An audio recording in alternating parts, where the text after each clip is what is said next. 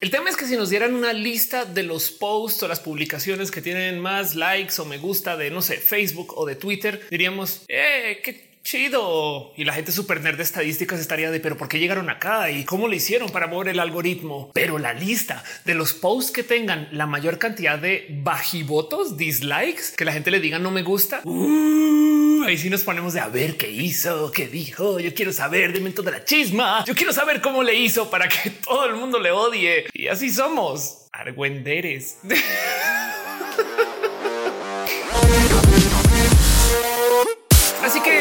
poquito antes de la grabación de este video, Twitter anunció que se iban a integrar sistemas nuevos para que tú puedas poner lo que yo llamaré mejor como bajivotos, downvotes, una flecha naranja que apunta hacia abajo, cero inspirada en Reddit, guiño, guiño, que algunas personas pueden ver y otras no, pero que en esencia está ahí para que podamos clasificar algunas publicaciones o en esencia poder decir esto no me gusta. Y ojo que clarifico que esto sucedió tantito antes de la grabación de este video, porque estos son de estas noticias que vuelven y vuelven y vuelven a aparecer. Facebook ha puesto y quitado la posibilidad, ni siquiera la funcionalidad de que pongan bajivotos o disgusta y lo anuncian también a cada rato. Y entonces nos escandalizamos un momento o dos y comenzamos a pensar cómo serían nuestras redes sociales si tuviéramos los votos hacia abajo. Y entonces arrancamos a discutir el y si llegan los trolls o cómo va a fomentar esto el odio, porque por supuesto eso es lo que más rescatamos de las redes sociales, que es verdad, es verdad, es Piches seres humanos que somos, tenemos la mejor herramienta de comunicación que hemos tenido en la existencia y la usamos para mentarnos la madre. El caso. El tema es que sí, vamos a tener dislikes o bajivotos en Twitter y tienen cierta funcionalidad, pero quiero aprovechar la excusa de que Twitter está haciendo esto para platicar acerca del concepto de tener una red social que nos deje hacer como emperadores romanos. Porque ahí donde lo ven, no sé si decir filosóficamente profundo, pero por lo menos en cuanto al cómo nos relacionamos con la gente desde la comunicación, esto dice mucho. Las redes sociales son exactamente eso. Redes existen para literal aplanar estructuras sociales y poder decir, aunque Barack Obama tenga una cuenta, Ophelia también. Y ahí donde las ven se parecen. En últimas, lo que nos dicen las redes sociales es que si tú quisieras escribirle a Justin Bieber, ahí está. Imagínense esto en los noventas. Si ustedes le quisieran escribir algo a Madonna, ¿qué hacían? Y entonces, por consecuencia, las interacciones en las redes sociales se vuelven un nuevo y raro y curioso modo con el cual nos estamos comunicando entre nosotros. Saben como que conocimos a alguien, pero no somos amigos en Facebook. Y entonces ahora no somos amigos de verdad. Es como hey, no es el registro social de las amistades. No es como que hey, nomás les dejo este consejo de la tía Ofelia con altura. El que alguien no sea nuestros y nuestras amigas en Facebook no quiere decir que no sean nuestros amigos o amigas. De hecho, según yo, amigo o amiga es con quien podemos no tenernos en Facebook y la amistad se mantiene. Pero eso es otro tema para otro video, para otro momento. El caso es que quiero hablar acerca de el qué significa tener bajivotos, porque siento que hay mucho ahí que nomás no hemos internalizado. De por sí ya damos por hecho el hecho que también tengamos like. Hay algo ahí detrás del hecho de que nos hayan puesto like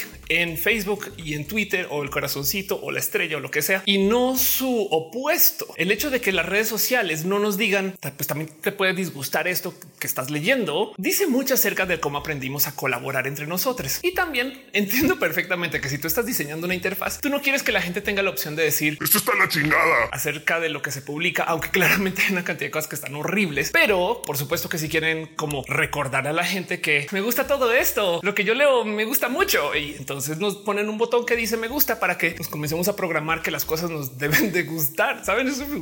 Mejor dicho, la psicología del consumo de los datos o las publicaciones en las redes sociales es que si tú la abres para leer, si tú le picas ahí al botón o por déjate que le dé retweet o que comentes, el hecho de que lo leas, pues quiere decir que ya está chido. Y si le das el like, entonces mucho más. Si tú lo ignoras, es que no te gustó. Es raro, pero es como una dinámica tipo tengo un coche automático que si suelto el freno anda y si pongo el freno no anda, pero siempre están dando no más que de like. Y por eso eso mismo es que no tenemos una sana relación con esto del dislike, motivo por el cual Facebook a cada rato dice que sí y luego que no y luego que pronto y luego que de repente capaz y no. Y entonces en Instagram también de repente dice vamos a poner el botón este año, seguro sí. Y luego es un no, pero sí que lo puede reportar. Y entonces nos quedamos con el para qué sirve todo esto. Pero por eso hago este video. El punto aquí es que claro que nos importa. Dejando de lado la novela, cuáles son las posts que tienen peores votos y estas cosas como suele suceder en YouTube. Hay algo ahí detrás del que si nos gusta esta publicación se va a compartir más. En las redes sociales donde hay arribotos y bajivotos, hay una dinámica muy diferente acerca de lo que se comparte, porque primero que todo, a la hora de publicar tus publicaciones entran en neutro, no tienen ni para arriba ni para abajo. Pero si la primera persona que lo ve de repente dice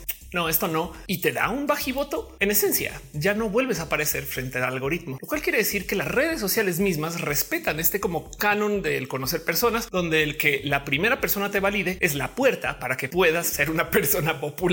True story. Hey, así es como funcionan las relaciones interpersonales. Si una persona te valida, muchas otras personas entonces comienzan a acercarse a ti. O si no me la compran con esa analogía, capaz y sí van a pensar mejor en esto. Es un poco como el cuando la gente ve un choque en la autopista, que porque la primera persona se detiene a mirar, entonces otras personas dicen yo también voy a ver qué pasó. Y si no, mucha gente de plano sigue. O sea, nadie como que toma la iniciativa, menos que se den cuenta que alguien más también la tomó. Pero lo digo porque justo de acá viene nuestra rara relación con los bajivotos. Si una cosa se le está dando demasiados votos hacia abajo, pues ahí donde lo ven hay un buen de estudios que topan que eso es lo que la gente va a hacer. No me gustaría llamarle el efecto borrego, pero un poquito sí nos influencia el ver en qué sentido van los sistemas de la votación y la opinión general antes de dar nuestra opinión general. Y del otro lado también hay algo que decir ahí acerca del que si vemos que una publicación se está pues downboteando o bajivoteando hasta el infierno y va en camino así en picada, pues por más que tú le digas hacia arriba uno, ya, ya se jodió todo.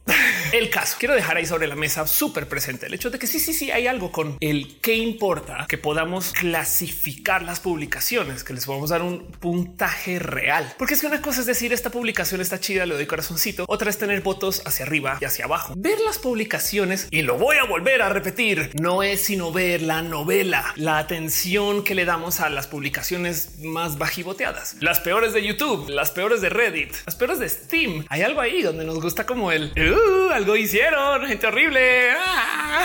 El caso que nos ganamos psicológicamente hablando a la hora de poder decir esto no me gusta. Bueno, de entrada que le podemos decir al algoritmo no más cotorriza, por favor, no me gusta y listo. Para mí no me lo muestres más. Y te estoy diciendo que no me lo muestres más. se acabó. O del otro lado, nos ganamos una habilidad de poder organizar lo que consumimos por medio del saber si una publicación es controversial. Ahí les va un ejemplo. Esto es algo que sucede mucho en Reddit, donde literal te dice cuánta gente ha puesto sus votos hacia arriba, cuánta gente ha puesto sus votos hacia abajo. Y bajo este paradigma es totalmente posible tener una publicación que tiene 1200 votos hacia arriba y 1190 hacia abajo y por consecuencia una puntuación de 10, como si recién lo hubieran publicado. Pero lo que nos dice esta diferencia entre los de arriba y los de abajo es que esta publicación es muy controversial. Así que también podríamos comenzar a leer estas opiniones como muy intermedias, que son estas opiniones que se pierden de las redes sociales. Gracias a el cómo funciona el algoritmo, las redes sociales suelen polarizar nuestras opiniones y entonces nos tildamos a hablar solamente de un tema, ignorando el otro, solamente porque eso es lo que genera interacción. Si genera interacción, el algoritmo lo recomienda. Si el algoritmo lo recomienda, se ve más. Esta es la gente que escribe opiniones muy radicales, es la gente que las redes sociales más va a impulsar. Pero al tener la posibilidad de poner votos hacia abajo, chance y se le da una voz a la gente que está en la mitad.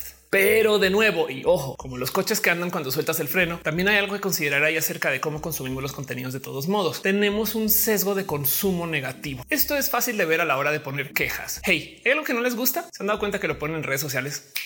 Así, pero cada cuanto recomiendan cosas. Si bien las redes sociales nos enseñaron a polarizar nuestros contenidos, hay algo roto a la hora del considerar del cómo nos gusta hablar de lo negativo antes de lo positivo. Del otro lado, no es algo que venga de las redes sociales. Cuando digo algo roto, es como lo que pasa cuando llegas a la casa con las notas escolares y entonces tienes todas las materias aprobadas menos una y en esa se enfoca la familia.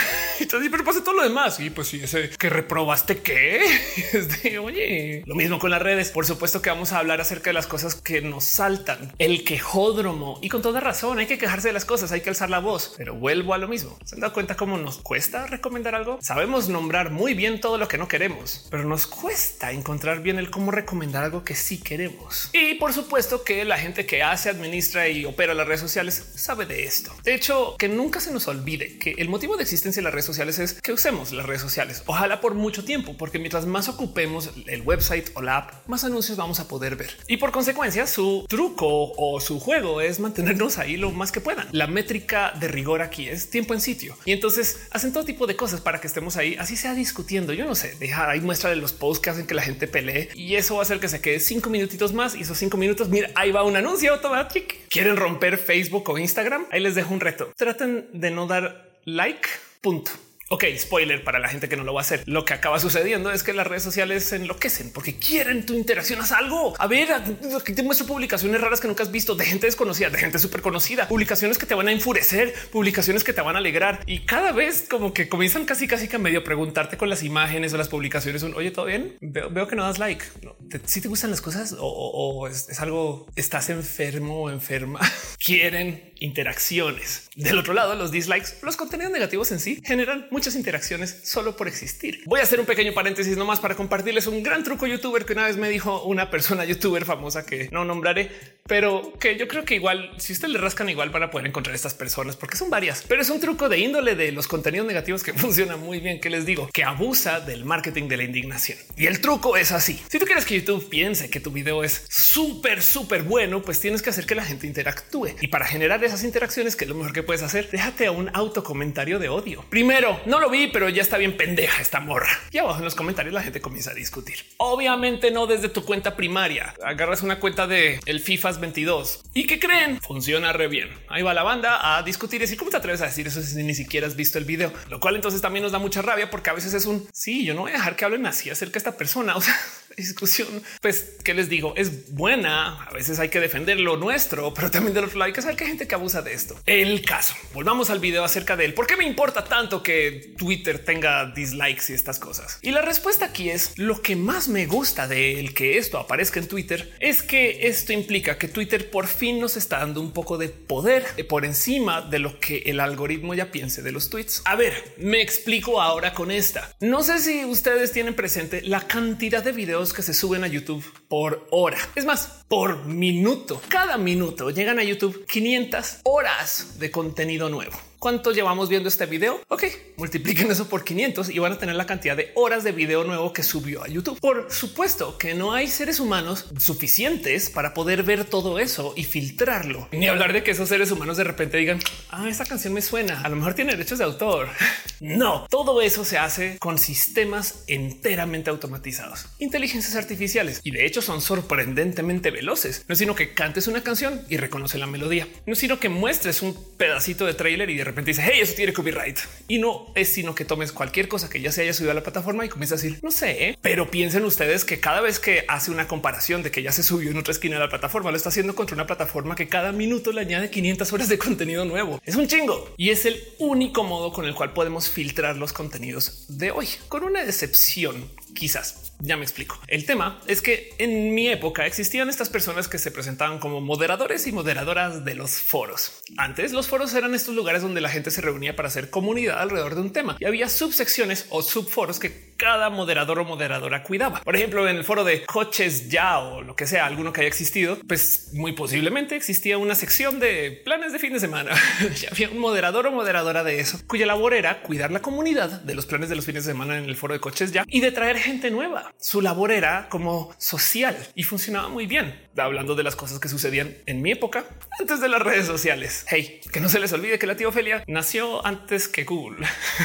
Pero el tema es que bien como los microcréditos, había tantita de espacio, presión de saber quién era quién y por qué estaba publicando ciertas cosas y por qué decir otras cosas en general en ese foro. Como que tú sabías que si alguien subía cosas muy de troleo, muy rotas o algo que no iba con el sentido general del foro, sabías quién era. Hoy en día tenemos software que genera contenido y los contenidos que muchas veces se generan son contenidos que no deberían estar en ninguna red social, punto de cosas dañadas, horribles, ilegales. En fin, y pues si bien de todos modos existen estos sistemas automatizados para poder prefiltrar, muchas veces lo que hacemos nosotros generadores de contenido es darle, no, yo quiero que un ser humano lo vea.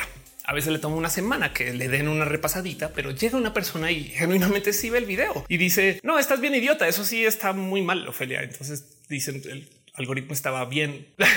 Pero muchas otras veces igual y si topa con cosas que pues, ¿qué es lo que reportamos? Ustedes piensan en esto. ¿Qué reportarían ustedes en Facebook? Casos de temas con menores, casos de temas de abuso sexual, casos de temas de cosas violentas, no sé, esas cosas. Y si pensamos que del otro lado hay gente que está filtrando todo eso, eso quiere decir que hay una oficina por ahí, de hecho hay varias, que reúne gente para Laura Saz, cuyo trabajo es todo el día ver violencia, abusos, todas las cosas horribles que hacen los seres humanos. Y no dudo que también por ahí estará la famosa queja de una Karen no le gusta que una persona no se vista como se debería de vestir según la Karen y eso también lo reportó. Eso también pasa por esa oficina. Pero imagínense ustedes si su trabajo fuera todo el día leer las estupideces que escriben los trolls para ver si hay que bloquear trolls o no. La neta a veces pienso que ese es peor trabajo que a la gente que le pagan por trolear, que existe ese trabajo, ¿eh? la gente en granjas de bots y estas cosas. O sea, piensen en esto. Hay alguien que le pagan por todo el día ir a decirle a la gente eres hombre transo y ese es su trabajo. Además les pagan centavos por eso como un poco de qué triste trabajo.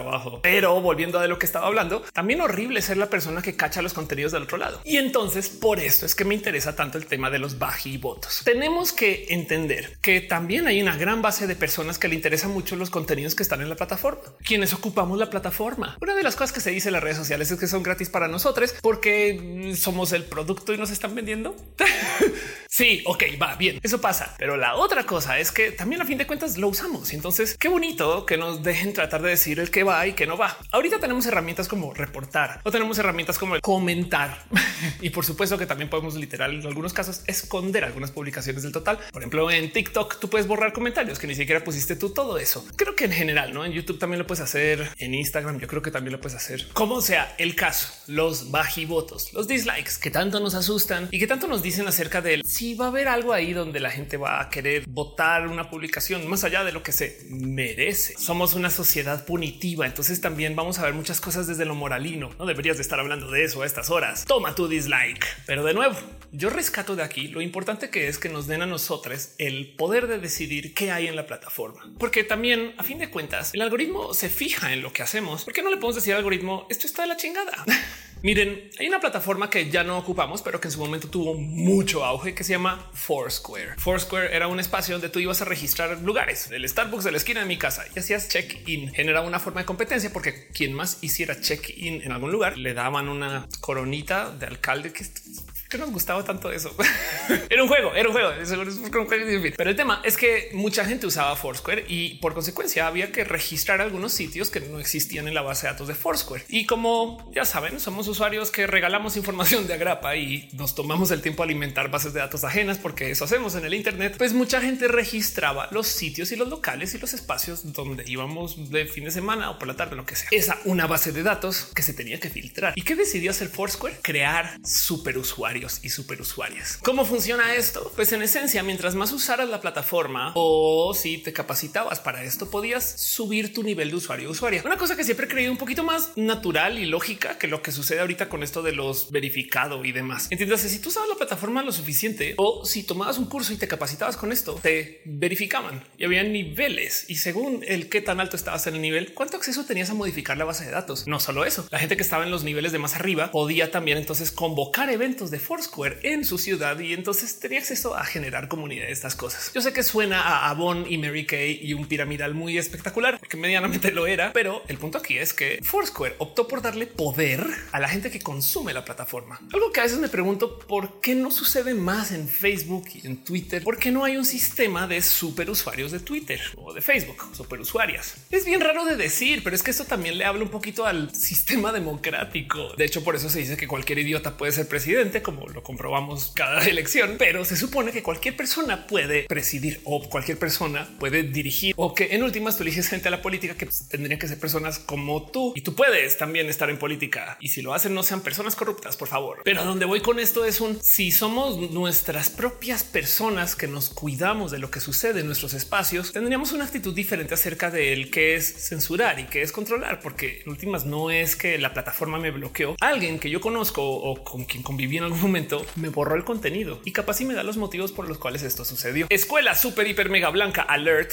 Les voy a hablar dos segundos acerca de donde yo estudié cuando estudié en Colombia. Fui a un colegio porque allá tú estudias desde el kinder hasta que te gradúas de la prepa, secu, en fin, el caso antes de la universidad. Y en ese colegio que se brindaba bajo las normas británicas de la educación, teníamos como en Harry Potter casas. Estas casas eran divisiones por las cuales tú entrabas a veces según familia, a veces según el que conocías o a veces según sombrero mágico que decidía que tú entrabas a una de las cuatro casas, determinaban un poquito tu índole social, sobre todo en esto de las competencias internas de la escuela, como en Harry Potter, que también funciona bajo el sistema británico de la educación. Y entonces, como teníamos este sistema de casas y de interacción social, Que de paso para la gente que se está preguntando, las casas de mi colegio eran Beatty, Nelson, Rodney y Hood, casas que todavía existen y de hecho esos nombres son héroes de guerra británicos. En Colombia pasaba todo esto. Sigue pasando. Saludos y besitos a la gente del colegio anglo colombiano. Pero el punto es que en ese entonces había una dinámica social que a veces todavía la pienso. Teníamos prefectos y prefectas, gente que genuinamente tenía que pasar por un sistema de voto escolar para que luego a esas personas se les diera el poder de controlar a las otras personas, estudiantes y demás. Entiendes, una persona prefect podría en esencia señalar a un estudiante contra profesores o profesoras o hablarle o ayudar a solucionar problemas o retirarlo de la educación por ratito, se ha llevado la detención y otras cosas más. Eran como una suerte de pre policías, pero que venían también de ser tus cuates y cuatas con quien estabas estudiando. Hay un algo ahí raro de el qué significaba esto a la hora del que alguien te dijera, hey, no hagas eso. Porque una cosa es que venga un profe con todos los vicios de lo que significa ser profesor o profesora y te diga, no hagas eso en la escuela. Otra cosa es que venga alguien con quien estás estudiando y te diga exactamente lo mismo y que tenga el poder de ser alguna suerte de super user de la escuela y te puede meter en problemas por eso. Bueno, en fin, el caso. Siempre me he preguntado por qué no es esto igual en las redes sociales, porque no hay una suerte como de usuarios, no sé, intermedios o gente que tiene más acceso que puede ayudarnos a organizar a que las cosas no estén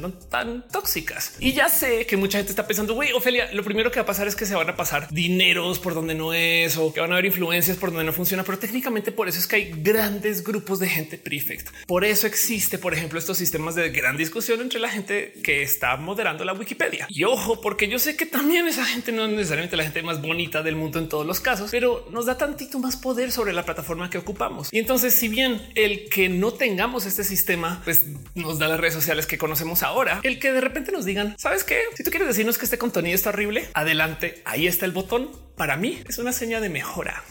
¿Dónde falla la flechita hacia abajo naranja que le super robaron a Reddit, pero no lo quieren admitir? Pues primero que todo falla en que es un experimento, no todo el mundo la ve, no funciona relativamente bien y para rematar solo tú ves dando el voto hacia abajo. O sea, tú, o sea, no está, no en público que todo el mundo pueda eliminar una publicación o cosas así. Porque por si ustedes no lo saben, en Reddit, si mucha gente le da voto hacia abajo, por ejemplo, a una publicación, se desaparece. La puedes consultar después, pero se desaparece. Esto en esencia hace que la gente ayude a moderar algunos espacios y yo sé que hay vicios, pero en Twitter no es el caso. Del otro lado, yo creo que la otra carencia que hay que discutir es que el hecho que tengamos una flecha hacia abajo no necesariamente significa que esta sea la panacea de la comunicación, porque tenemos que entender que flecha hacia abajo no necesariamente significa estoy en desacuerdo. Y de paso, el que estés en desacuerdo no necesariamente significa esto no lo quiero ver. Entonces tenemos tres niveles de posiciones negativas que hay que considerar que hasta se merecerían su propio botón. Capaz si tú solamente quieres decir esto no está chido o la otra es sabes que Twitter por favor no me lo muestres más, pero también está el güey. Esto no quiero que otras personas lo vean. Entonces le doy los votos hacia abajo para que entre varias personas escondamos esta publicación y así nos llevamos un poquito la conversación al cómo está sucediendo en Reddit, que yo sé que no es el mejor proponente de lo que quiero exponer aquí hoy, pero no más para dejar ahí un así podrían ser las otras redes sociales, donde en esencia ya no se vuelven tan tóxicas, porque en el peor de los casos, este tipo de interacciones, esto no me lo muestres, esto no estoy de acuerdo y estas cosas nos podrían ayudar a eliminar muchas publicaciones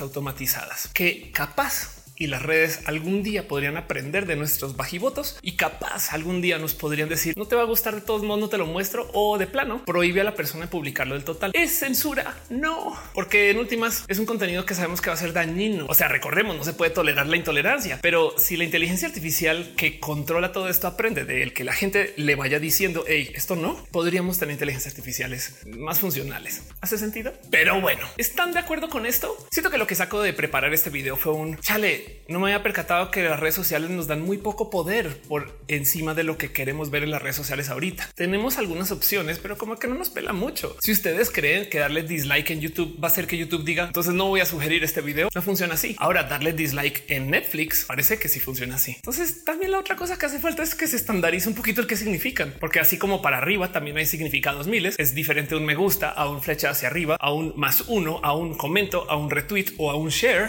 para abajo también. Pero de todo esto aprenden las redes. Y en últimas, a lo que le doy la bienvenida es que alguien le dé una agitadona al algoritmo, que lo que ya se sabe del que funciona y que la gente que ya abusa de estos vicios ocupa todo el día tengan que recalcular, porque en últimas, por lo menos así logramos también de nuevo enfrentar la troliza, la botiza y todo este odio automatizado que tenemos que lidiar en las redes. Desafortunadamente, porque las redes son mucho más que todo el hate. Hey, si no fuera por las redes, yo no estaría aquí. Así que todo lo que quiero es que las cosas estén más limpias y sanas, como ustedes en esta sección de contenidos. Primer comentario. Ofelia, no me bañé hoy. ¿Cuál limpio y cuál sano? Segundo comentario. en fin. Es que mucha gente bonita. Nos vemos en el próximo video. Y recuerden, ustedes están acá porque son personas chidas.